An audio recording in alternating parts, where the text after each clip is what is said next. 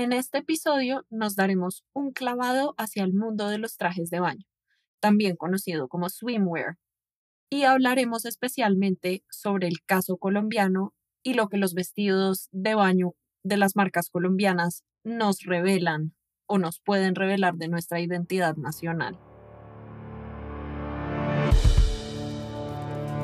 Mi nombre es Valeria Akel y les doy la bienvenida a la tercera temporada de este podcast llamado Poder, Glamour y Gloria, en el que discutimos temas de tendencia relacionados con el poder. Esperamos que les guste. Este tema lo profundicé en mi tesis de maestría, donde hablé puntualmente de los vestidos de baño como propulsores de Nation Branding colombiano. En este episodio me gustaría replicar un poco lo que hice en mi tesis de maestría y hacer un caso comparativo entre el swimwear australiano y el swimwear colombiano.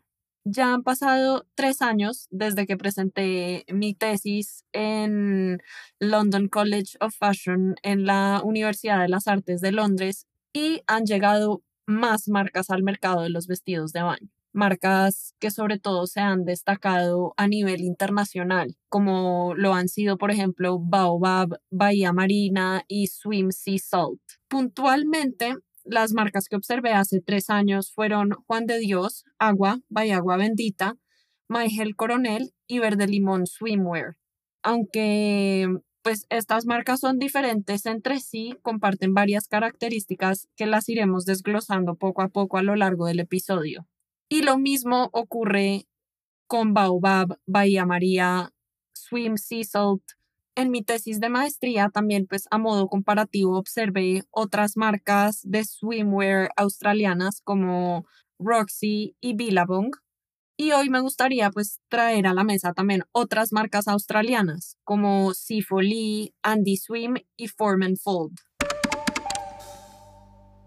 En un mundo globalizado, donde las fronteras se vuelven menos claras y los espacios digitales generan nuevas formas de ver el mundo, los países naturalmente buscan nuevas formas de sobresalir en la comunidad internacional. Y lo cultural, la moda, lo visual, son aspectos que son ansiados por los países que pretenden presentarse como culturalmente ricos esta motivación de propulsar y generar mayor riqueza cultural consecuentemente trae lo que es el poder blando. Aquí quisiera brevemente detenerme a explicar el poder blando y este se refiere a la capacidad de un Estado de persuadir a otros países evitando sobre todo el uso de la fuerza, valiéndose principalmente de medios más sutiles como la cultura, los valores, bien sea políticos, sociales, etc.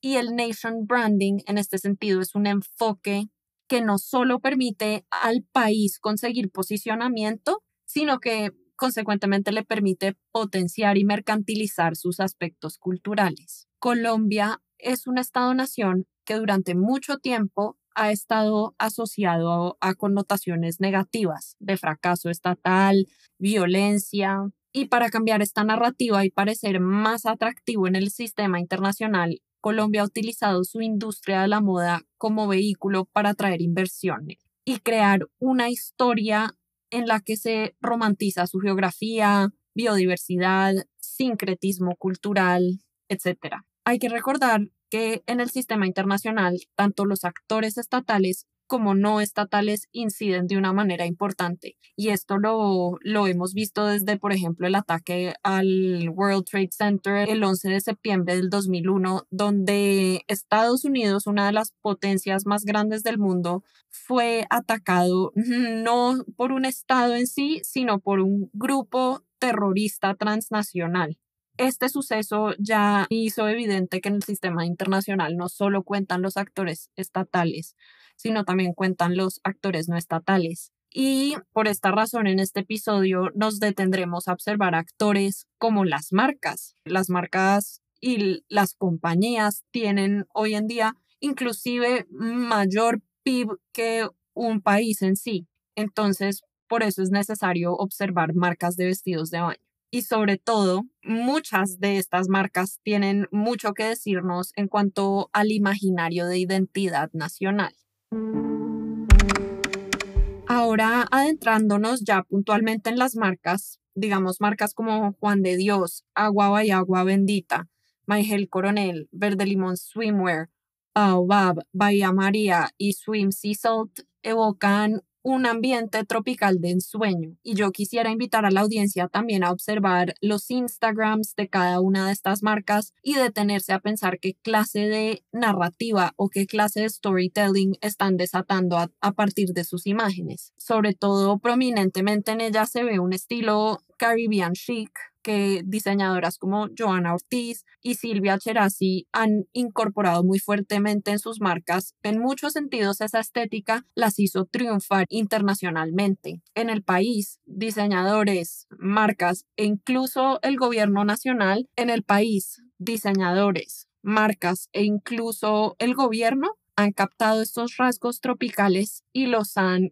traducido en su interpretación de la identidad nacional. Por ejemplo, la escritora Vanessa Rosales, que de hecho en la segunda temporada de este podcast contamos con el honor de tenerla, acuñó el término de Caribbean chic para ilustrar cómo se representa el tropicalismo en la moda. La estética Caribbean chic, aunque intenta abarcar a Colombia como un todo, la estética Caribbean chic, aunque intenta abarcar a Colombia como un todo, no representa al país en su totalidad. Colombia tiene diferentes regiones y una de sus principales y más importantes es la andina, donde de hecho se encuentra la capital. Sin embargo, aunque esta estética no representa todo el país, conecta muy fácilmente con otras naciones centroamericanas, el Caribe e incluso otros hemisferios tropicales. Podría decirse y argumentarse que el tropicalismo o el Caribbean chic es un concepto transnacional según la académica de moda australiana Jennifer Craig, el cuerpo de natación, o sea, los cuerpos de vestidos de baño, pueden verse ligados a la identidad nacional.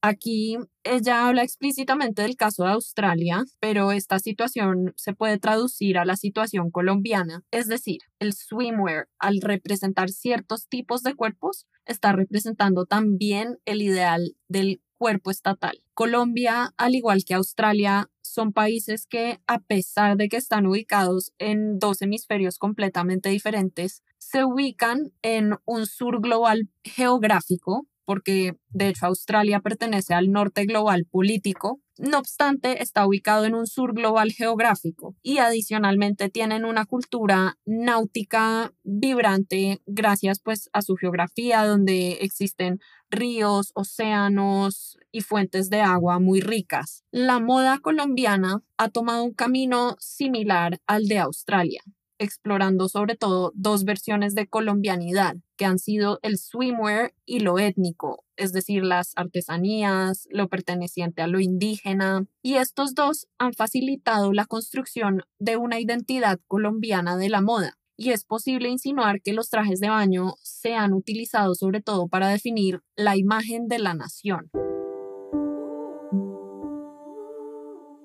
En el caso del swimwear australiano, eh, las marcas australianas retratan el cuerpo australiano, valga la redundancia, como un cuerpo ejercitado, que confía en los elementos naturales y sobre todo es aventurero. Esto lo observamos muy detalladamente en marcas como Billabong y Roxy, que destacan sobre todo cuerpos atléticos consagrados a la cultura náutica y en sintonía con los elementos de la naturaleza, sobre todo porque estas marcas son de swimwear, pero también tienen una línea importante de surf. Y dentro de sus Instagrams, también les invito a que detengan el episodio para poder ver el Instagram de cada una de estas marcas, hay una narrativa muy fuerte en cuanto a el atletismo, el disfrute con el agua, el surfismo, la aventura. No obstante, aunque otras marcas, como es el caso de Sifoli, Andy Swim y Form Fold, muestran un estilo de resort y de ocio, estas marcas también muestran diversidad en sus modelos, pues estas presentan distintos tipos fenotípicos, como por ejemplo hay modelos asiáticas, hay modelos aborígenes,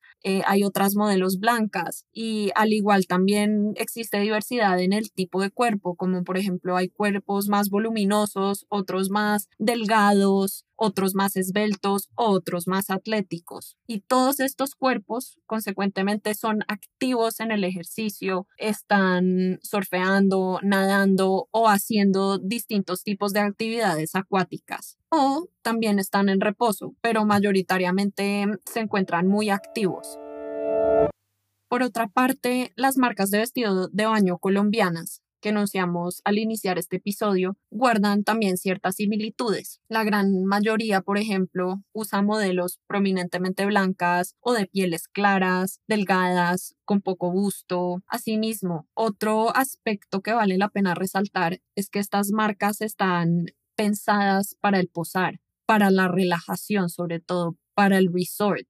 Y sobre todo, estas marcas pretenden ser muy aspiracionales y llegar, por supuesto, a un segmento poblacional femenino y por esto retratan en su mayoría cuerpos femeninos con un fashionable ideal. Aquí quisiera detenerme a explicar qué es este término del fashionable ideal. Este se podría traducir como el ideal fashionable o el ideal de la moda, que es un término que Rosie Findlay, quien tuve la fortuna de tenerla como profesora en mi maestría, junto con Perthius, acuñaron para referirse a cuerpos esbeltos con poco gusto, prominentemente blancos y sobre todo heterosexuales, y también heteronormados. Asimismo, los cuerpos celebrados por estas marcas son en su mayoría delgados por naturaleza, y lo reafirman al mostrar imágenes donde las modelos muestran que no están haciendo un tipo de actividad activa con la naturaleza o actividades acuáticas, sino que están en modo de relajación, resort, bronceo. Adicionalmente, muchos de estas marcas manejan diseños que traen, por ejemplo, canutillos o accesorios que los hacen poco convenientes, por ejemplo, para clavarse en el océano o en una piscina o nadar o surfear. Y esto, digamos, es el caso que más me llama la atención en este en particular, es Swim Sea Salt, que todos los vestidos de baño tienen canutillos. Esto también ocurre, por ejemplo, en Agua y Agua Bendita. O si no tienen canutillos, también tienen boleros, volúmenes que hacen, por ejemplo, físicamente más difícil el acto de nadar porque generan fricción en el agua un diseño más pensado para la relajación y el resort y no tanto para la actividad física. En este punto vale la pena ahondar más en el tropicalismo, el cual es la representación de los trópicos a partir de la imaginación y la experiencia occidental. El tropicalismo, de hecho, se puede observar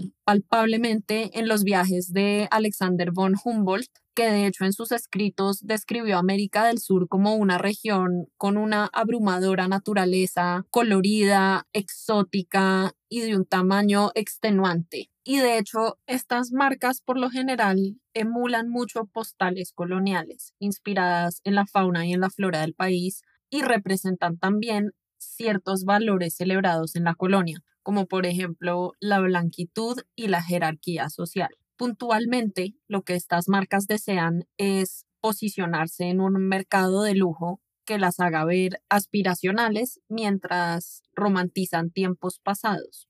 Esta romantización de los tiempos coloniales ocurre justamente porque las marcas desean desligarse de los estigmas del narcotráfico, que sobre todo han caracterizado a Colombia por muchos años y que todavía son una herida abierta que traen estéticas que son consideradas como de mal gusto por la mirada del norte global o por las élites. Entonces, estas marcas, al querer apuntarle a un público del norte global, consecuentemente le apunta a esta mirada colonial que durante años ha exotizado los hemisferios del sur global.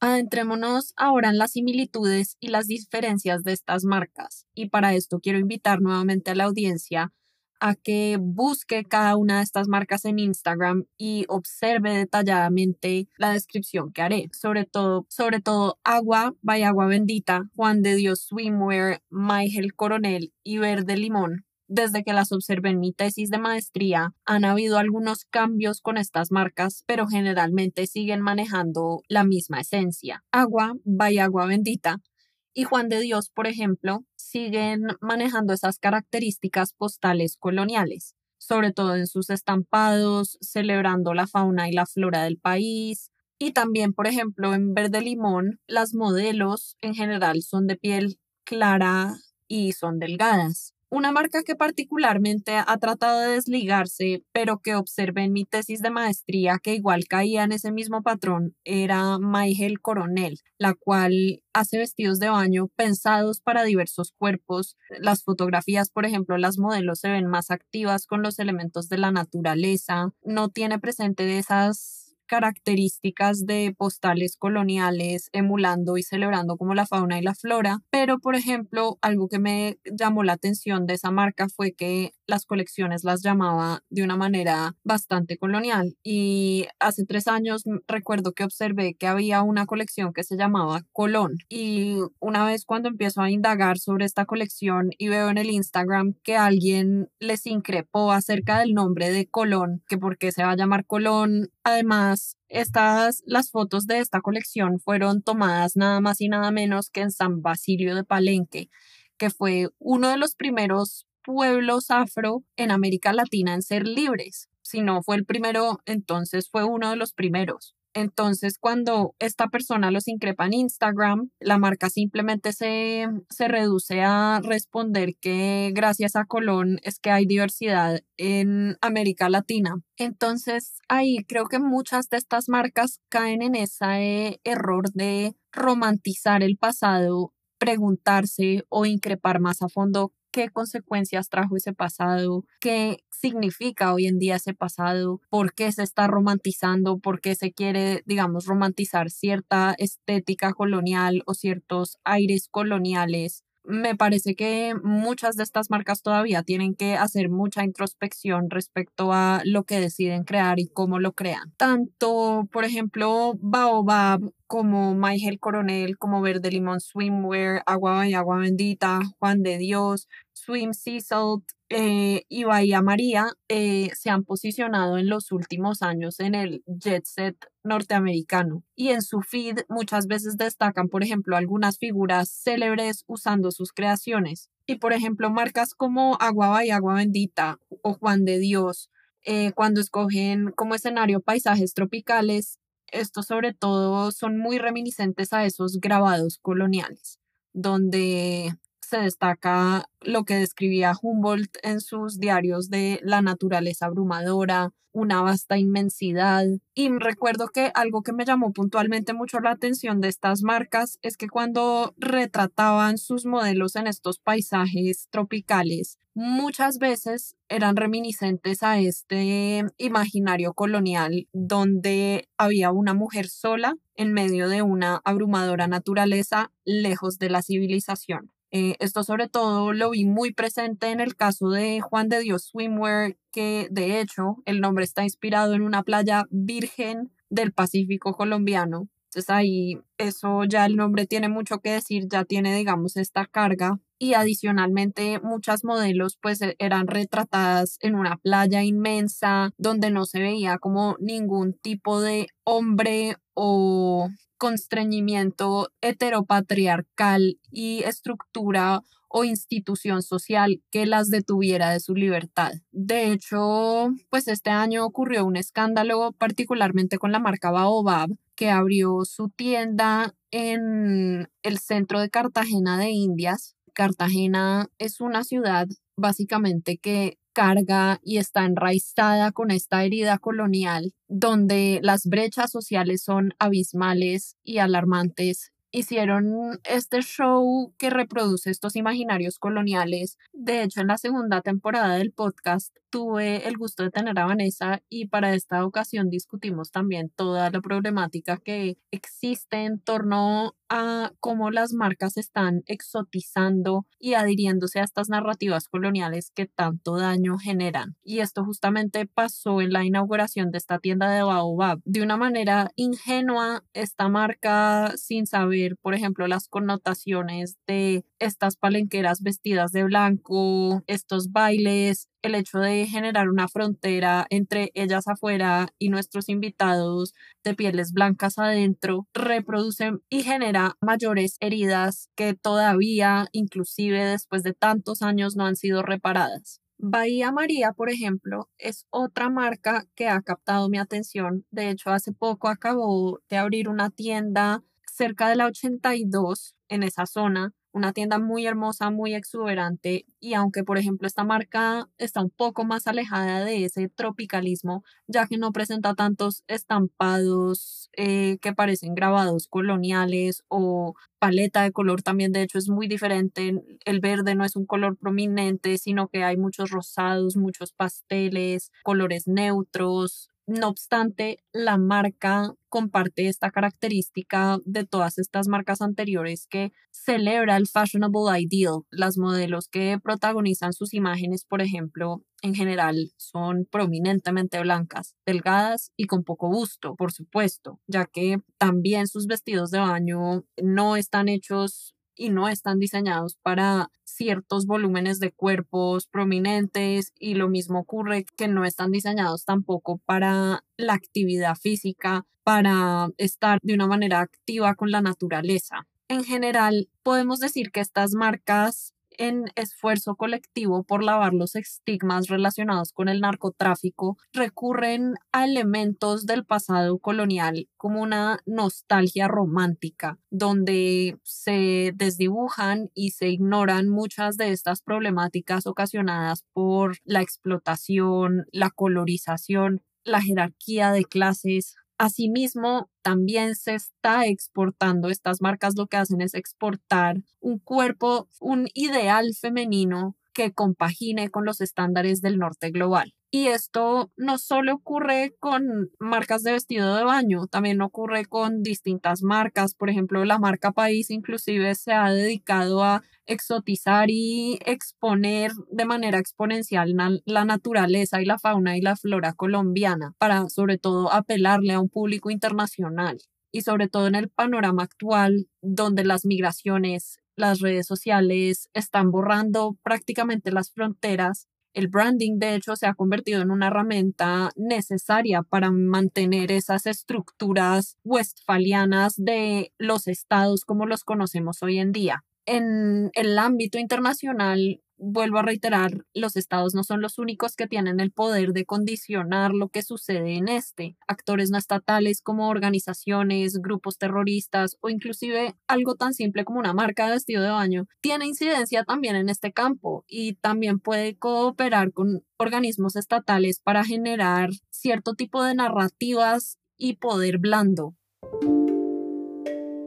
Antes de irnos, me encantaría hacer la recomendación para este episodio de que visiten la librería Santo y Seña, que da en Chapinero Alto, es muy amena, tiene una selección de libros preciosa, están sobre todo los libros de una editorial que me ha cautivado, que es Rey Naranjo, y adicionalmente que visiten otra librería que se llama Bookworm, también en Chapinero Alto. Esta tiene, sobre todo, se especializa en títulos en inglés también tiene un surtido bastante emocionante. Sobre todo actualmente me encuentro leyendo un pequeño libro de Vanessa Rosales sobre Mad Men, que es una de las series que también más ha tocado mi corazón y de hecho en este libro Vanessa analiza y explica de manera muy amena lo que significa esta serie no solo como para el cine y la televisión, sino también la trascendencia y el significado que esta serie conlleva. esas son todas mis recomendaciones por hoy. Muchísimas gracias por haber escuchado este episodio. Esperamos que hayan disfrutado del episodio de hoy y que hayan encontrado esta exploración tan fascinante como nosotros. Si desean estar al tanto de más contenido interesante y tendencias relacionadas con el poder, síganos en nuestras redes sociales. En Instagram nos encuentran como Poder Glamour Gloria y pueden seguirme también en Instagram como Valeria AKL1 y en Twitter como Valeria AKL. Gracias por ser parte de la comunidad de Poder Glamour y Gloria. Su apoyo y entusiasmo son la fuerza que impulsa nuestro podcast. Hasta la próxima.